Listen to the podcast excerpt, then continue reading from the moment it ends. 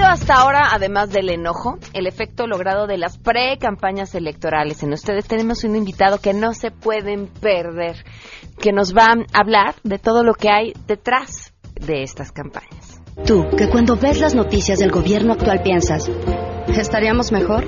Con ya sabes quién. Ya, ya, ya, ya, además se los vamos a se los vamos a poner también en, eh, dentro de nuestro teaser. No queremos torturarlos tanto, no el día de hoy. Además, Frida Guerrero estará con nosotros para actualizar la cifra de feminicidios en el país. Este 2018, como ya lo habíamos platicado, no pinta nada bien. La justicia, la impunidad, la corrupción sigue ganando en este país donde para quienes nos gobiernan, pues no pasa nada, para ellos no pasa nada. Tenemos buenas noticias y mucho más. Quédense con nosotros así arrancamos a todo terreno. MBS Radio presenta a Pamela Cerdeira en A Todo Terreno, donde la noticia eres tú.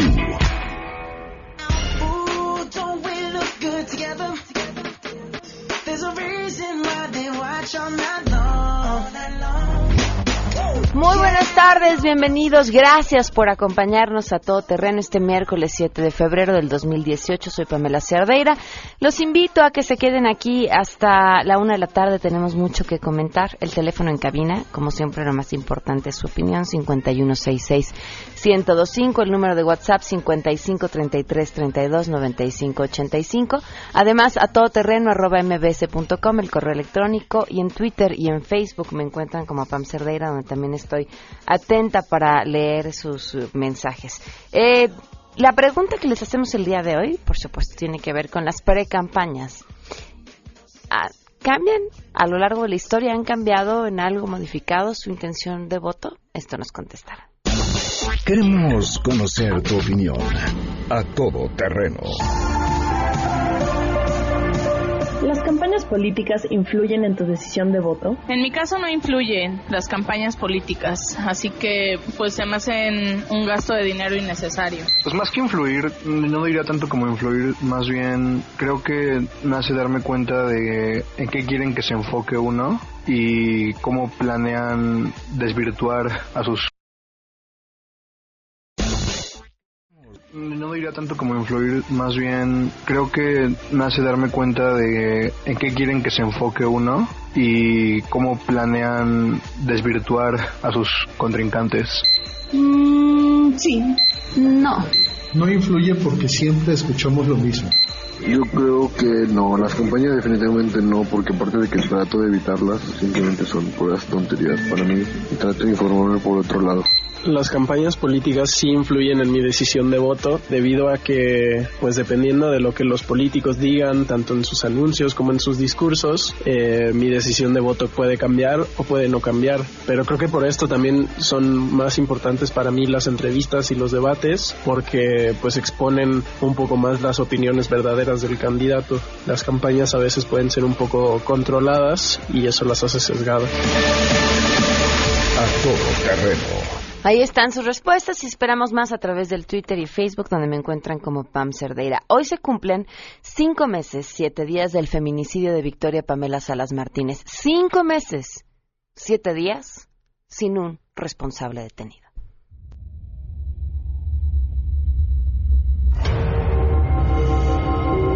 Hoy somos nosotros, mañana pueden ser ellos, que a nadie se le desea, a nadie, a nadie, a nadie yo nunca, como se lo dije, lo hemos venido diciendo, en ningún momento pensamos que iba a pasar esto en nuestra vida.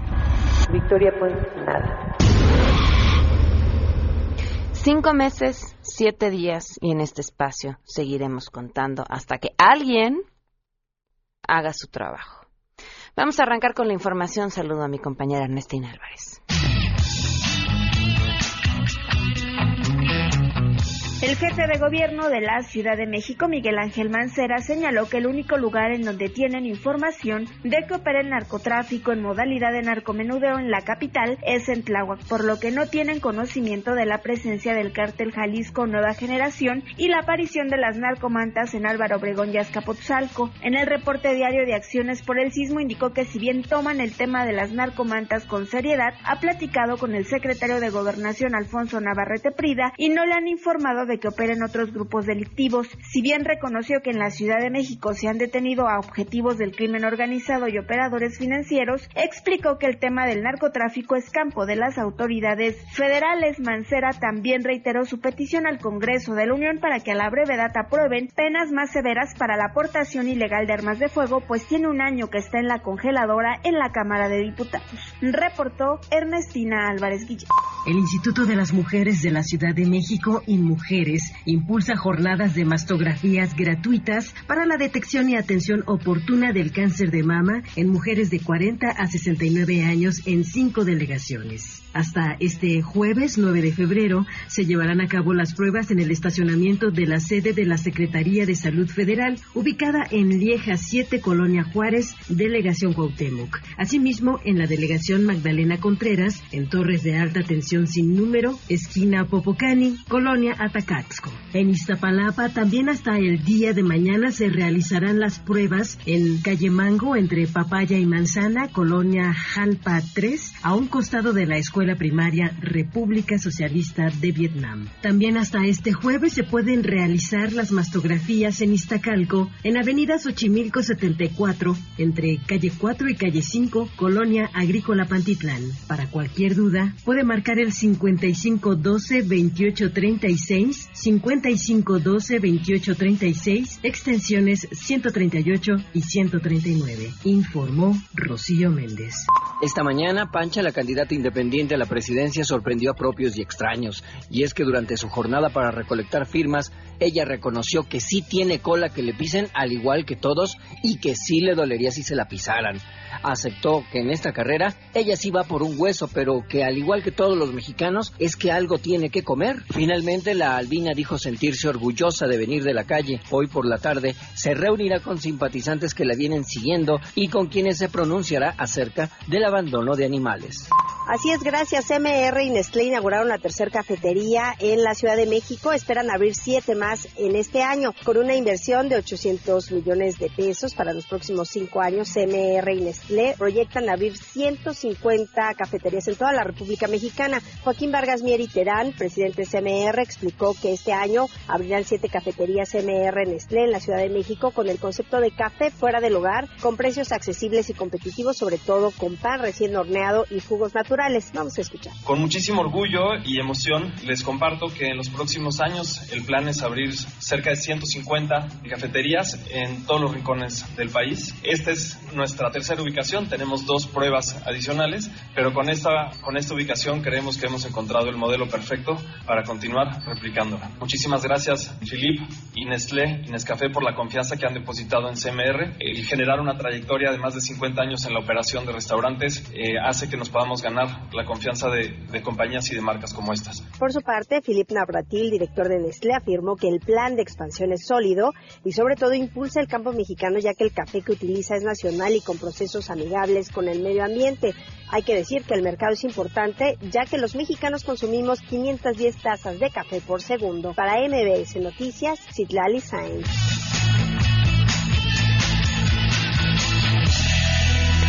12 con 10 y tenemos buenas.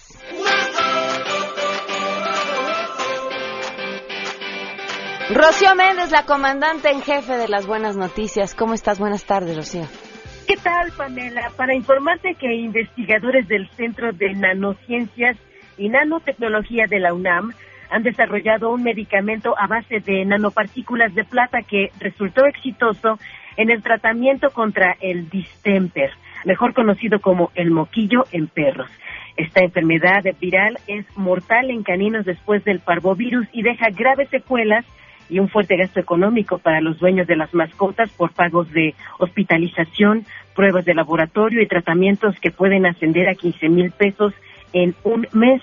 Tan solo una resonancia magnética para descartar alteraciones neurológicas en el perrito cuesta 7 mil pesos. Vamos a escuchar a Roberto Vázquez. Lo que nosotros estamos haciendo es desarrollar nanopartículas, desarrollar aplicaciones para combatir este problema. Actualmente podemos decir que no tiene cura es, eh, y la única cura que hay en el mercado es, muy cara, es muy costosa y no garantiza la supervivencia del animal. Lo que nosotros hemos eh, hecho es utilizar unas nanopartículas eh, con un tratamiento muy económico que permita curar a los perros con una posibilidad arriba del 90%. Además de que si el, si el perro se logra recuperar, eh, no queda con secuelas eh, secundarias por el moquillo. Estiman que este medicamento cueste en el mercado alrededor de 200 o 300 pesos. Es el reporte del momento, Pamela.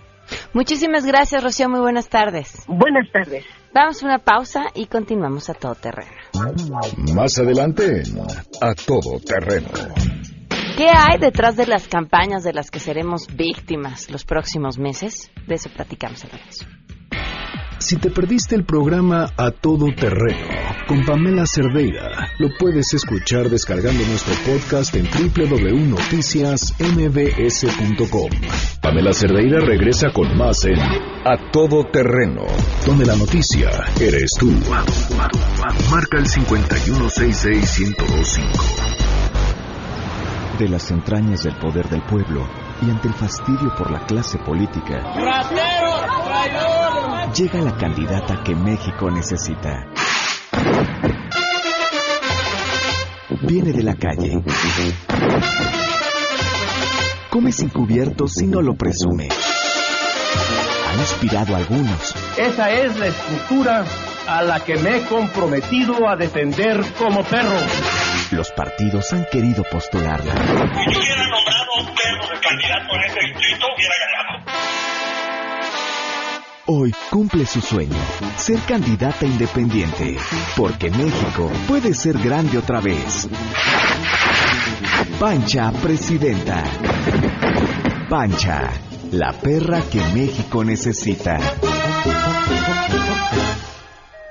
I brag about you to anyone outside. But I'm a man of the woods, it's my pride.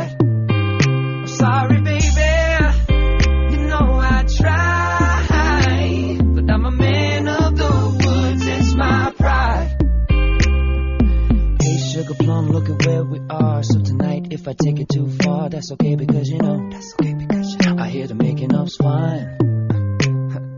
Been a minute since we had some time to breathe. So if you see another side of me, that's okay because you know. That's okay. 12 el día con 19 minutos. La siguiente mm, entrevista es un ejemplo de mm, lo corrupto que puede ser el sistema y el, estos lazos que se tejen entre los medios de comunicación y la política, porque en realidad es una entrevista que tiene fines perversos.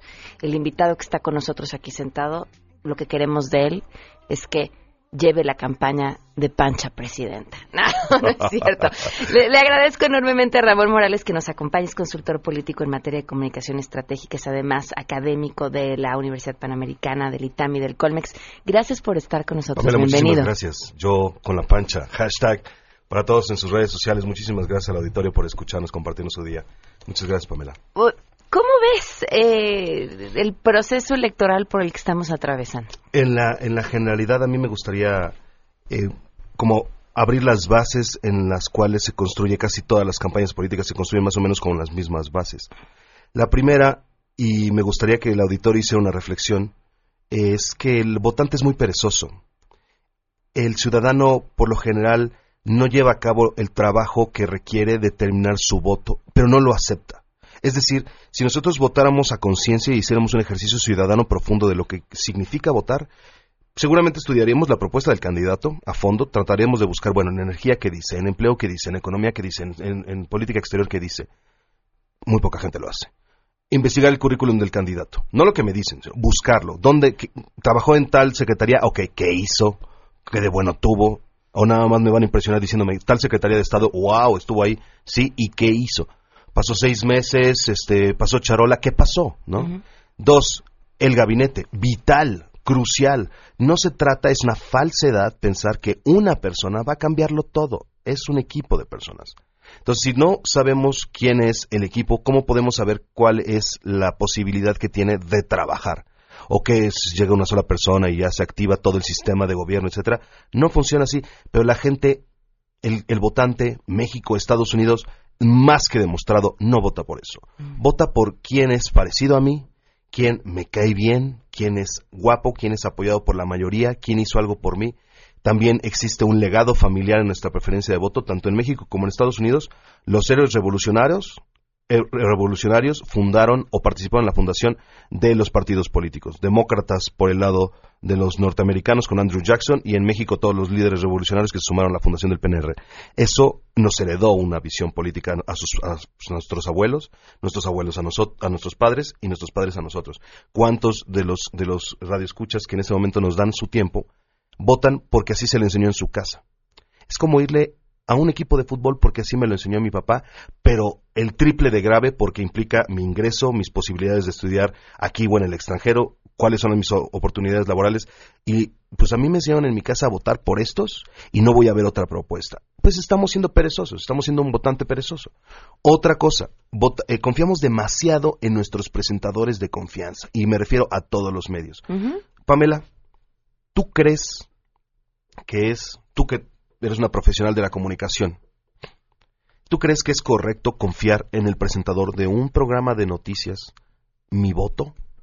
Decía mi abuelo, y contesto así tu pregunta, desconfía de todo mundo y no te entregues a nadie, que en la duda está el saber.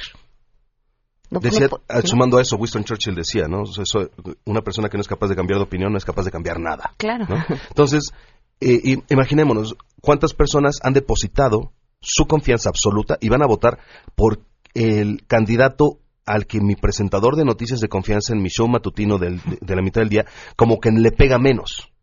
¿Sí? ¿Y cuál es el trabajo que nosotros hemos hecho para, des- para desentrañar nuestra preferencia de voto? ¿Qué tan libres somos? Esa es como la primera parte con la que se funda una campaña. Las campañas están hechas para los indiferentes, para los ignorantes y políticamente no sofisticados. La pol- las campañas políticas no están hechas para los altamente ideologizados o, o políticamente sofisticados. Ellos ya saben por quién van a votar. Les echen a quien les echen spot con el spot que sea, de todo el mundo van a cambiar. Las campañas están hechas para el mercado de los indecisos, el mercado de los indiferentes, el mercado de los no sofisticados. Para ellos está. ¿Qué porcentaje de la población es ese mercado? No te puedo decir en números exactos, ninguna consultoría te podría decir porque habría que, habríamos que medir a toda la población y toda la población, bueno, todo el padrón electoral tendría que decir la verdad, cosa que es imposible. eso pasa Es y- imposible, no hay forma. Pero lo que sí te puedo decir es lo siguiente. Hay una gran cantidad de- del electorado, más de un 50%, que ya eh, tiene de- delimitadas sus preferencias de voto por los siguientes factores. Y esto está... es- eh, la bibliografía de esto podrían consultar el concepto de la hipótesis de las consecuencias mínimas o minimal effects hipótesis que dice las campañas tienen un efecto mínimo en la persuasión del votante porque la gran mayoría ya sabe por quién va a votar a partir de una de las siguientes dos variables. Uno, cómo me va en mi bolsillo, cómo me fue en mi bolsillo durante esta administración. Me fue bien durante mi, en mi bolsillo, voy a premiar. Me fue mal en mi bolsillo, voy a castigar. Y dos, qué tan popular fue el presidente durante la administración. Fue popular y querido por mí y por la población, lo voy a premiar. No fue popular, lo voy a castigar. Más o menos entre un treinta y tantos, cuarenta y tantos por ciento de la población ya sabe por quién va a votar independientemente de las campañas a partir de eso. Otro cacho bastante importante se va por el partido. A mí me eches a Javier Duarte, a mí me eches a Guillermo Padres, a mí me eches a quien quieras, ponle la etiqueta encima, voy a votar por él. No me importa la persona, me importa ser fiel y congruente con mis actos por, por lo general, ¿no? Entonces, eh, el, el- el votante busca ser congruente consigo mismo para sentir en sí mismo la congruencia, le eches a quien le eches. Ese es el se- que vota en bloque, el que vota, si Sí. vota PRI, vota todo. ponme una marca y ya, ¿no? O sea, a mí no me importa, a mí no me importa qué tal están los jeans, tú dime que son de tal marca, ponme, la, ponme el logo de la marca y los voy a comprar. Y pues realmente, ¿qué sabes de este producto en concreto? Nada, ¿no? Entonces ahí tenemos por lo menos a la mitad de la población que se va por esas tres. Hay otro mercado, ¿no? Digamos un cuarenta y tantos por ciento de la población. No puedo demostrar estos números porque no hay manera de medirlo a, a todo el electorado en todas las épocas, pero es más o menos conceptual que se va a ir, que es el mercado de las personas que sí están disponibles para ser persuadidas, pero dentro de ese mercado hay una cantidad exorbitante de personas que no viven en el mercado de la comunicación. Nuestro auditorio vive en el mercado de la comunicación, escucha spots, ve spots, recibe periódicos, ve encabezados, ve redes sociales, etcétera, y está ahí. Pero hay una gran cantidad de población que no recibe señales de televisión, radio, periódicos ni nada. Y a esos, Ramón, ¿cómo los persuades? De dos sopas. Vas a la comunidad, le tocas la mano, hola, mi nombre es Ramón, soy tu candidato, quiero que confíes en mí, ¿qué puedo yo hacer por ti? O dos, los acarreo. Cri, cri, cri, cri. Muchísima gente Nosotros pensamos como si nosotros fuéramos el centro del universo y pensamos que todas las personas tienen acceso a su Facebook, a su Twitter, a su Instagram, escuchan todo terreno y ven televisión, etcétera, etcétera, y creen que todo mundo tiene viabilidad de información. No es cierto. Hay muchísima gente que está en el mercado de los indecisos porque realmente no recibieron mensaje alguno. En esos, en ese mercado, de los que están dispuestos todavía a escuchar o que no tienen otra información que escuchar, hay una batalla, hay una batalla entre los candidatos para monopolizar seis características, se les denominan sesgos, es decir, como seis atributos, seis atajos mentales que te hacen sentir que un candidato es tu candidato, es para ti, pero realmente no sabes. Vamos a ver cuáles son esas características. Número uno, el que más me agrada, que es generalmente el más similar a mí, el más guapo o guapa, el que más me halaga. Los candidatos tratarán de sacar mensajes desarrollando actividades en las cuales se asemejen al, al votante. Voy al peluquero, llevo a mis hijos a la escuela, toco la guitarra, juego fútbol, eh, hago actividades normales. Voy por aquellos votantes que solo necesitan a un candidato que sea similar a ellos. Siguiente sesgo. Bueno, hay muchas personas que podrían pensar que Enrique Peña Nieto y Justin Trudeau capitalizaron su belleza como candidatos. Ahí caerían. Hay muchas personas que votaron por estos dos candidatos por su belleza. Y digo, para todos los radioescuchos es muy fácil recordar a alguna persona que ha dicho yo voy a votar por él porque es guapo. Bueno, lo único que le puedes reclamar al final de su administración es ¿te pusiste feo? ¿Se te cayó el pelo? ¿Engordaste? Si no, no tienes que reclamarle, no tienes derecho a reclamar absolutamente nada. El sesgo número dos. ¿Quién es la autoridad o el más apoyado por la autoridad? ¿Quiénes son los más capacitados o los más apoyados por las autoridades? Y yo creo que es ahí donde José Antonio Mid está buscando capitalizar la mayor cantidad de su comunicación. Es, ¿cuál es tu experiencia al pasar por Cedesol? ¿Cuál es tu experiencia al pasar por Hacienda? ¿Cuál es tu experiencia al pasar por Energía? Eh, eh, cuéntame acerca de tu desarrollo académico. Y mira lo que dice Anaya de mí, mira lo, lo, lo- lo capaz que soy, lo, adi- lo adiestrado que soy. La pregunta es, ¿y la experiencia histórica va para todos? Miguel de la Madrid, Ernesto Cedillo, Carlos Salinas de Gortari, eh, Felipe Calderón. Son personas que estudiaron o en Yale o en Harvard. ¿Qué garantía te da? Humildemente, Pamela, yo se los comparto, yo estudio en Harvard, no te da ninguna garantía de patriotismo ni de capacidad para gobernar, es un sesgo nada más. Podría haber estudiado en la misma universidad que Benito Juárez y ser muchísimo más productivo, nada que ver, no se dejen apantallar por las marcas, eso se le denomina falacia ad verecundiam o sesgo de autoridad, simplemente te quiero apantallar porque estudié en una escuela súper famosa, eso no es garantía de absolutamente nada. Ted Cruz estudió en Harvard y, por cierto, Donald Trump estudió en el Ivy League, en la escuela de Wharton de la Universidad de Pensilvania. Super escuelas de primer nivel, eso no te garantiza nada. Después está la capacidad de llamar a autoridades a que te patrocinen, ¿no? La celebridad, el futbolista, el mandatario, el director de tal secretaría que hablen bien de ti. En Estados Unidos es muy común ver a Bill Clinton apoyando a un candidato. En México sale un expresidente apoyando a un candidato y bueno, ese candidato se va a ir a la basura, ¿no? En el acto, se dice, su, su popularidad empieza a decrecer. Por eso Margarita Zavala no quiere ser asociada con la figura de Felipe Calderón. Por eso notamos la caída de los números de José Antonio Mid cuando sale en, en esta entrevista que le hicieron, una mini entrevista, declaración de años de Gortari. Un excelente candidato tiene José Antonio Mid, un hombre de valores y brum, ¿no? Ves en las encuestas tres puntos, mat. Ahora, el siguiente sesgo sería, ¿qué ha hecho por mí? La reciprocidad. La gente es mucho más fácil de persuadir para votar por mí porque les di algo o hice algo por ellos que por los méritos de mi propuesta. Eso es un hecho. Que, que se dediquen a analizar mis, mi- mis atributos como candidato es muchísimo tiempo y costo de oportunidad. Si les doy algo, cambia la jugada. Y es ahí donde nosotros también apelamos a la historia, a todo el auditorio, recuérdenlo. José Antonio Mide es el cuarto candidato o precandidato que viene de desarrollo social. Eh, Luis Donaldo Colosio, Josefina Vázquez Mota, Ernesto Cordero y José Antonio Mid pasaron por la Secretaría de Desarrollo Social repartiendo programas sociales, abriendo este, lecherías, entregando materiales de construcción, vete a saber, en las comunidades más hacinadas donde no hay información. Ahí no va a llegar tu programa, Pamela.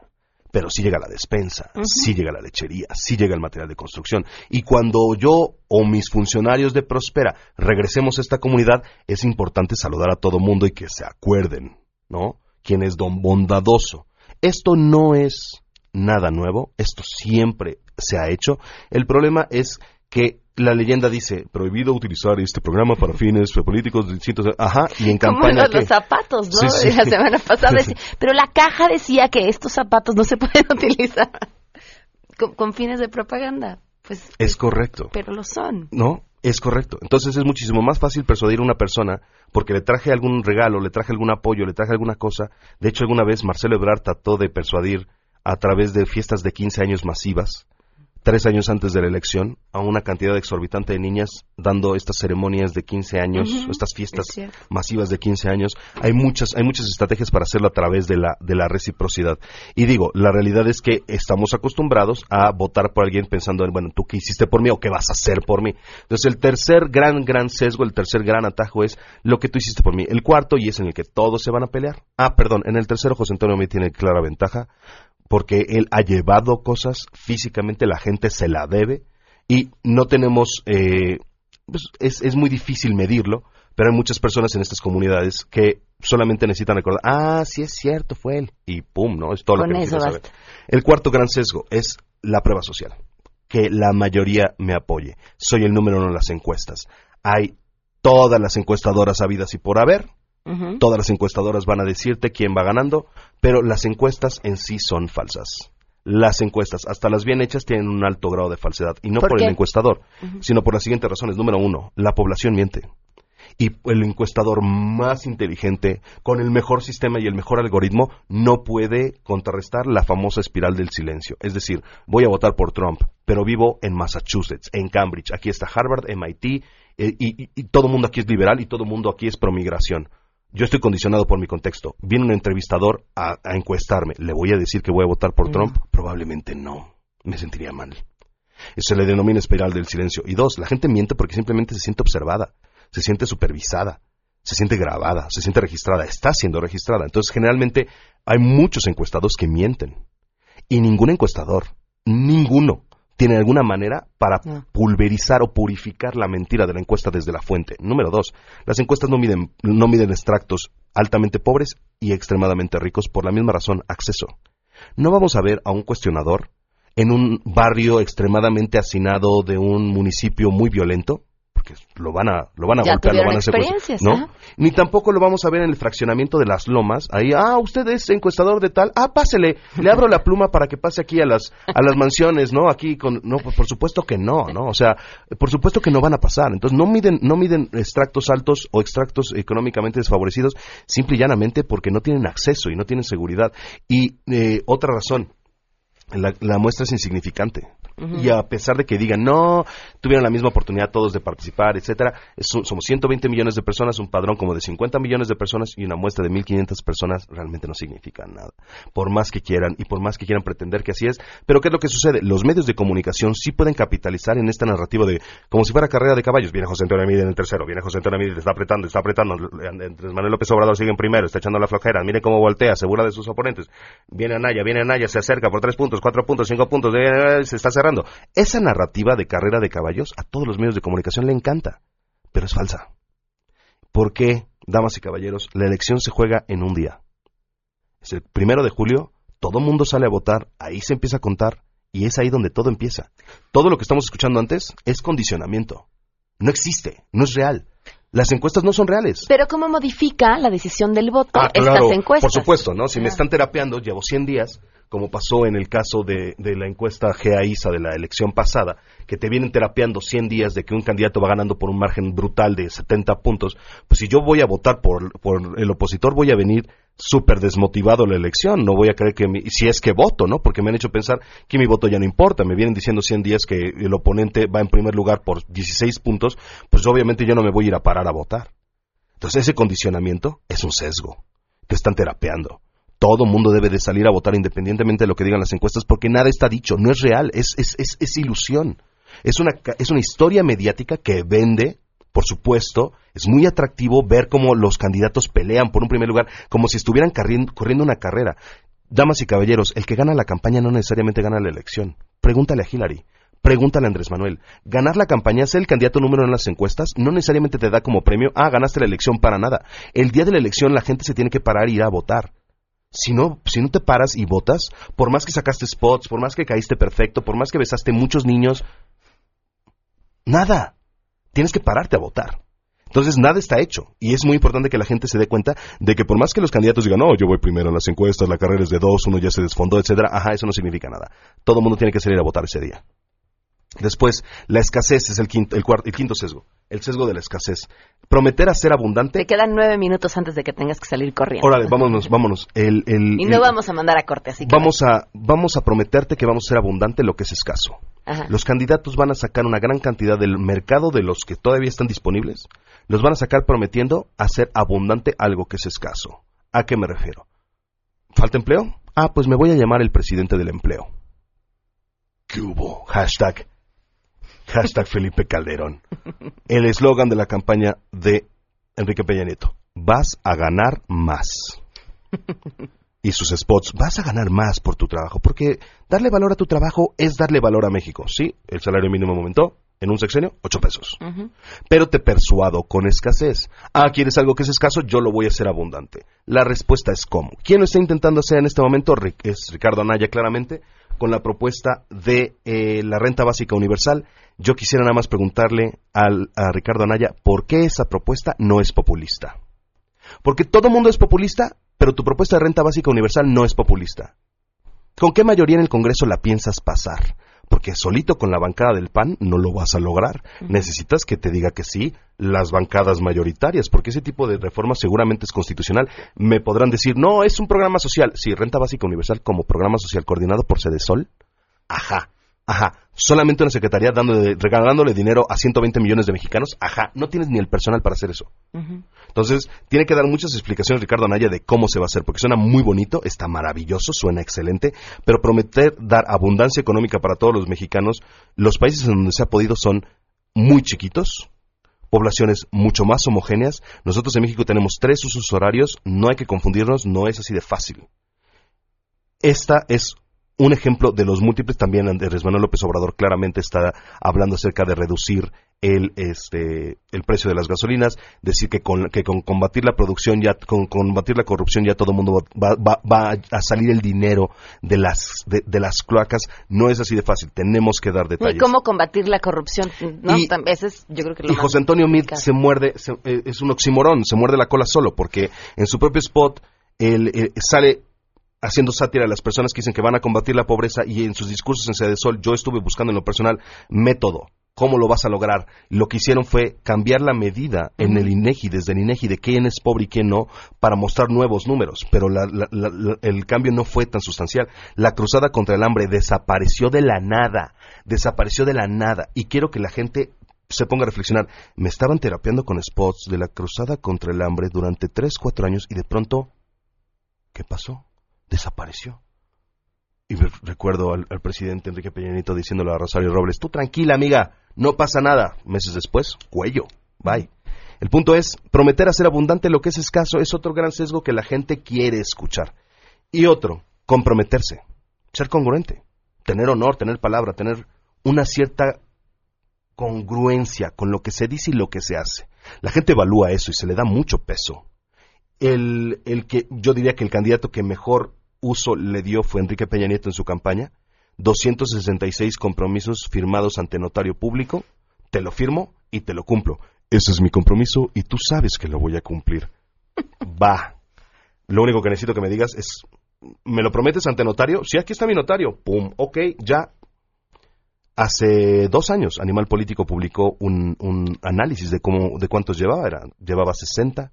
De acuerdo con la proyección de, de Animal Político, se necesitaban 11 años para que Enrique Peña Nieto pudiera cumplir todos sus compromisos. Y Presidencia de la República, de hecho, canceló varios porque eran inviables. Entonces hay que, hay que, hay que poner atención a cómo vas a, cómo vas a llevar a cabo eso. Ante este escenario, yo me imagino que mucho de nuestro auditorio de pensar, bueno, Ramoncito, pues me has dejado perdido, ahora no sé qué hacer. La realidad es que hay un excelente rayo de luz y está en nuestro compromiso y evolución como sociedad. Es muy importante que nosotros no confiemos en un candidato que oculta información, sino que la da. Un candidato que esquiva preguntas es un foco rojo. Un candidato que contesta preguntas, un candidato que me dice quién va a formar parte de mi gobierno. Ah, ok. ¿Quién es mi gabinete? Ellos son, estudienlos. Si no te dicen absolutamente nada de quién es, es sospechoso. Eso es sospechoso porque es ahí donde se encuentran verdaderamente la, cara de los grupos de poder que están detrás. Porque tú puedes mantener la imagen de que un candidato es perfectamente pulcro, pero solo uno. ¿Qué pasa cuando tienes 16 secretarios de Estado atrás de él? A ver, búscale. Es muy importante conocer ese dato. Otra cosa, el, el- el efecto mediático de la carrera de caballos es muy importante que la población, que, lo- que los votantes evolucionen.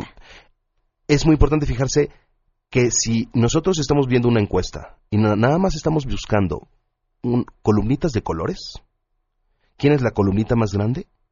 Generalmente eso es un engaño. Las encuestas deben de publicar cuántas personas se entrevistaron. Por lo menos 1.500 personas sería una fotografía digna de- de considerar. Dos, ¿cuál es el margen de error? ¿Y cuántos no contestaron o estaban indecisos? Si tú me muestras una encuesta en la que un candidato va ganando por 35 puntos, otro por 25, otro por 18, pero tienes un indeciso de 40% de los encuestados o 40% no supo qué contestar, ¿esa encuesta realmente te marca hacia dónde se dirige la elección? Por supuesto que no. Todo el mundo está por definirse todavía. 40% de las personas encuestadas no saben por quién van a votar todavía. Tu columnita de colores no significa absolutamente nada, pero la gente se va con la finta de ver, ah, ok, o sea, como la columnita está más alta, eso significa que él es el que va a ganar. No necesariamente. Todo se define el día de la elección, no antes. Todo lo que es el proceso de campaña es condicionamiento previo. Ramón, me preguntan en dónde te pueden contactar. Este, pues Ramón. Morales Izaguirre en Ok, Facebook. Ok. Este, pues hay maldiciones de muerte de toda la bancada, de todos lados. Eh, se- se les- no es cierto. Ramón Morales Izaguirre en Facebook y arroba Suprasimca en Twitter. Pero la verdad es que en Facebook es donde se, se, se está llevando a cabo pues la mayoría de la comunicación porque ahí, ahí es capacidad de poner todos los videos y todas las fotos, etcétera. Este, Ramón Morales Izaguirre en eh, Discurso Político también me llamo en Facebook. Ser ciudadanos responsables finalmente es lo Sí, que nos sí, puede sí, sacar quitarnos de la este flojera, quitarnos la flojera y admitirlo, ¿no? O sea, admitirlo, porque la gente y, y por último, el último, el último Sí, sí, sí. pilar donde se construye una, una campaña y es muy importante que, que por favor eh, le, le hablo a, a todos los mexicanos que, que me escuchan, les habla una persona, un patriota real, ama a mi país y es muy importante que recordemos que todo mundo puede poner en duda sus ideas, pero nadie pone en duda sus emociones. Todo mundo puede poner en duda sus ideas, pero nadie pone en duda sus emociones. ¿Qué significa esto? Yo puedo ponerme a pensar en un futuro, si el niño Dios existe, si el capitalismo es lo adecuado, si eh, este partido es el correcto, sí, lo puedes llegar a pensar, pero ¿quién se pone a preguntarse a sí mismo, ¿por qué estoy tan feliz en este momento? ¿Por qué estoy tan de buenas? ¿Por qué me deprimí? ¿Por qué estoy tan molesto? ¿Es justo que esté tan molesto en este instante? La gente no se pregunta eso. Las campañas políticas te hacen sentir. Buscan hacerte sentir. Porque las emociones siempre son auténticas. Si yo te hago enojar, Pamela, a lo mejor yo te estoy mintiendo. Pero tu emoción es real. Esa descarga de adrenalina, esa descarga de cortisol es bien real. Y voy a actuar conforme a lo que sentí. Las campañas buscarán hacernos sentir. Hay que tener cuidado con dejarnos ir por nuestras emociones y por una vez votar con nuestra lógica. Si votamos por un candidato porque se siente correcto, seguramente es porque su comunicación estuvo destinada a hacerme sentir que besaba a niños con lepra, acariciaba corgi- co- cachorros de corgis nalgones, jugaba fútbol con sus hijos. Sí, eso no significa nada. Eso no significa nada. ¿No? Absolutamente nada. Nos escribe Laura Cruz, este hombre me ha sorprendido, tiene una claridad del escenario de las campañas. Como votantes tenemos responsabilidades, invítalo más seguido. Bueno, Oye, es su gracias. casa y te dejo porque no queremos interponernos entre la educación. Pamela, no, no, Pamela, muchísimas gracias, muchísimas gracias por la invitación. Espero que podamos seguir adelante. Es muy importante que recordemos que ahora el sistema electoral nos ha dado tres debates, ya no es nada más uno. En, en- en las tres altitudes del país, es, uno es en Baja California Norte, tengo entendido, otros en Mérida, Yucatán, otros en la ciudad. Son tres encuentros, hay que verlos completos. No solamente dejarnos llevar por el lenguaje no verbal, eh, po- por, los gestos, por las sonrisas y por el movimiento de las manos, sino qué es lo que dicen. Tener mucho cuidado con escuchar el ganador del debate fue en un programa de televisión o de radio. No, tienes que verlo tú. No te extrañe que Aurelio Nuño salga en una entrevista diciendo que su candidato José Antonio Meade aplastó en el debate. Pues, ¿qué más va a decir, no? ¿Qué más va a decir él? Va a salir Cloutier diciendo, no, Andrés Manuel acaba de arrasar en el debate. Ajá, si la gente no lo ve, no le crean a los medios de comunicación una interpretación de un fragmento de cinco segundos con un chiste que dijo uno y por eso ganó. No, no, no. Hay que sentarnos a escucharlo. El futuro de la nación depende de esto. Le hablo a mi generación. Yo nací en 1982, soy millennial, digo, como lo quieran ver, millennial de los viejos, ¿no? Pero eh, definitivamente mi generación, los millennials, si estás a punto de votar por primera vez, hay un átomo del poder infinito para transformar al mundo depositado en tu credencial de elector. Tienes el poder, un pequeño fragmento del poder para cambiar la humanidad, lo tienes ahí. Y tienes que usarlo. Lo tienes que usar, es tuyo. Te- es el derecho que nos dieron nuestros padres revolucionarios para cambiar a la nación, lo tenemos ahí. Hay que usarlo. Entonces, es común sentir, no, todos son iguales, mi voto no significa nada. No, nuestro voto significa. Y es importante usarlo. Le hablo a toda mi generación, es nuestro momento. La generación de nuestros padres, los baby boomers y la generación X le fallaron al mundo. Nos dieron un planeta con más contaminación, con más pobreza, con más enfermedad, con más desigualdad. Si no es la generación millennial, ya fuimos. Y tenemos que hacerlo, todos. Tenemos que despertar en conciencia de que la humanidad es nuestra y no podemos esperar a que lleguen los Zetas, la generación Z, no los Zetas, no, no, no, la generación Z, a cambiarlo. No. Nosotros hemos recibido nuestra responsabilidad y la tenemos que ejecutar en conciencia. Entonces, votemos en conciencia, no por emociones, sino por razonamiento, y pues levantemos al mundo que es nuestro. En última instancia, los responsables de lo que viene son es nuestra generación. Deal with it. Muchísimas gracias. Gracias a ti, Pamela. Y a todos un saludo. Si te perdiste el programa A Todo Terreno con Pamela Cerdeira, lo puedes escuchar descargando nuestro podcast en www.noticiasmbs.com. Estamos de regreso. Síguenos en Twitter, arroba Pam Cerdeira, Todo Terreno, donde la noticia eres tú. Continuamos. Porque hay nueve maneras de ver el mundo. Llegó la hora de conocerte con el Enneagrama. A todo terreno. 12 del día con 53 minutos. Continuamos a todo terreno. Adelaida Harrison, Andrea Vargas, bienvenidas. ¿Cómo están? Bien, gracias. Muy bien, Pamelita. Hoy con nos este tema. Toca hablar hoy de la personalidad número 3. Así es, el ejecutor. Ok.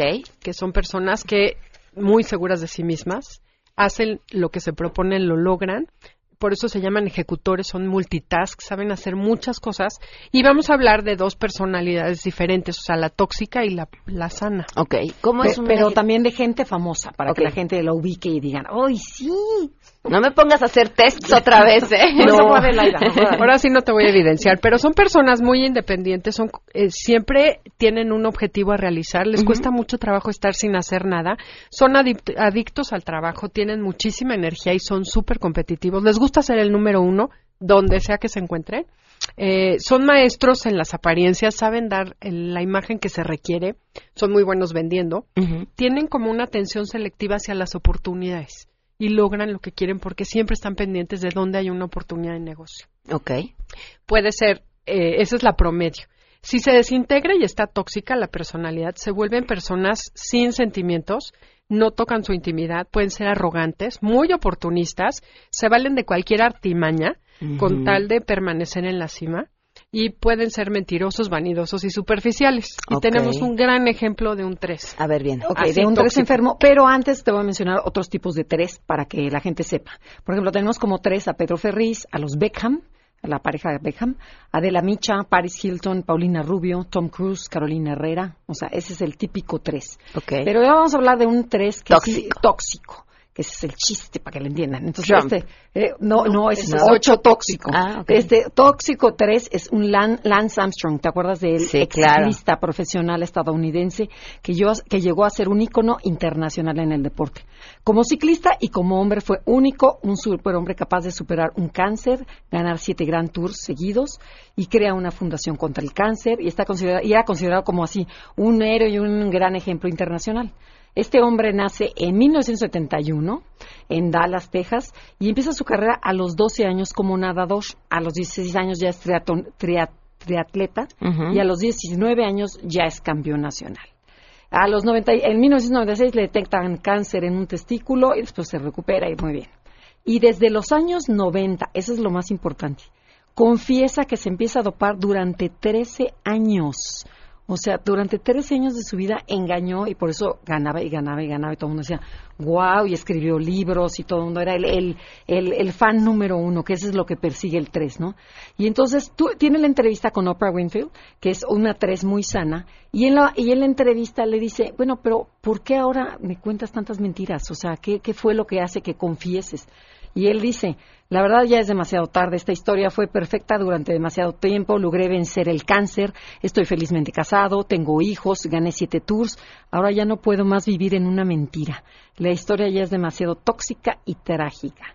Y entonces, este, este hombre, el, ah, el USADA, que es el, el, ah, el- los de antidoping americano, este, lo empiezan a acusar, a decir que, que no, que sí, este cuate sí se dopaba. Y entonces le dice Oprah, oye, bueno, pero ¿por qué hiciste trampa? O sea, ¿qué, qué fue lo que te motivaba a hacer trampa? Dice, me dopé por mi instinto insaciable de ganar y de ganar todo. Primero fue vencer el cáncer, Mm. después fue arrogancia, y esa arrogancia, esa actitud al final no la puedes negar ni esconder. Y entonces te dice, bueno, y le decía, bueno, ¿y qué sientes cuando, cuando estás en la cima, cuando, cuando la victoria te da alegría, o qué, qué, qué pasa en ti? Y él dice, pues nada, o sea, me siento que todo es fácil, disfruto más bien el proceso, pero no, no siento nada con el éxito. Y dice, bueno, pero ¿no te sentías mal cuando hacías trampa? Este, y dice, me da pena decirlo, pero no, no sentía nada. Eso es una de las características que ni en el 3 bloquea los sentimientos. O sea, en ese momento no hay no hay nada de ética. Es Ni culpa, ni, ni culpa nada. ni nada. Y, y le dice, bueno, pero a ver, y tú demandaste a muchísimas personas y te negaste y, y contrademandaste. Y dice, ¿pero qué? ¿Por qué? Y dice, ¿cómo te sientes de haber hecho eso tan, tan, tan mal? Y dice él, no, es que es una parte que cuando te atacan, pues tú atacas, pero no hay sentimiento. O sea, tú te tienes que defender. Entonces ahí vemos cómo la persona, hasta que ya de plano se queda solo, lo tachan como el mayor tramposo de la historia del deporte. Ese es el, el lema que le queda, este, decide confesar. Y yo no sé si el decidir confesar ya va un poquito para arriba porque ya, ya no vive tanto en su mentira. Claro, ya no está en su mentira, porque el autoengaño es el problema, que se cree en su mentira. Entonces él no se veía tramposo, era legal. Y a través de ese camino es como un tres tóxico, puede transformarse en alguien Ajá. que... Y ahora vamos a ver a un tres tres súper sano. Ok. Que tenemos a Oprah Winfrey precisamente, Ajá. que nació, fue violada, fue abusada y de todo, y acabó transformando eso y siendo la mujer más rica de Estados Unidos con el programa de más éxito, que además lo que hace es busca que las, las celebridades confiesen su verdadero yo. Entonces, justo ver la autenticidad de un tres sano. Tiene frases, por ejemplo, como eh, cuanto más celebres la vida, más motivos tendrás para tener una vida para celebrar. Okay. Eh, lo único de lo que estoy segura es que si trabajas en lo que te apasiona y lo haces y te llena, el resto viene solo. También dice, el gran secreto de la vida es que no hay ningún secreto, sea cual sea tu objetivo, trabaja y lo lograrás. O sea, es una tres, pero es un tres muy sano que se dedica a ayudar a muchas personas.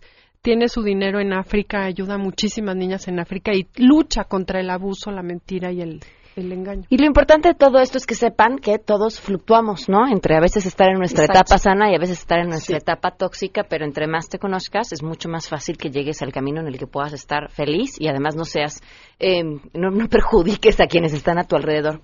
Sigan eh, Neograma los, a las 12 del día aquí los sábados en el 102.5 y en Twitter y en Facebook. Enneagrama Conócete y en Twitter es arroba conócete MBS. Y nuestra página enneagramaconocete.com y el libro El Enneagrama ¿Quién soy? Perfecto. Gracias. Gracias Te más aparatos. MBS Radio presentó a Pamela Cerdeira en A Todo Terreno. Te esperamos en la siguiente emisión, A Todo Terreno, donde la noticia eres tú. MBS Radio, en entretenimiento, estamos contigo.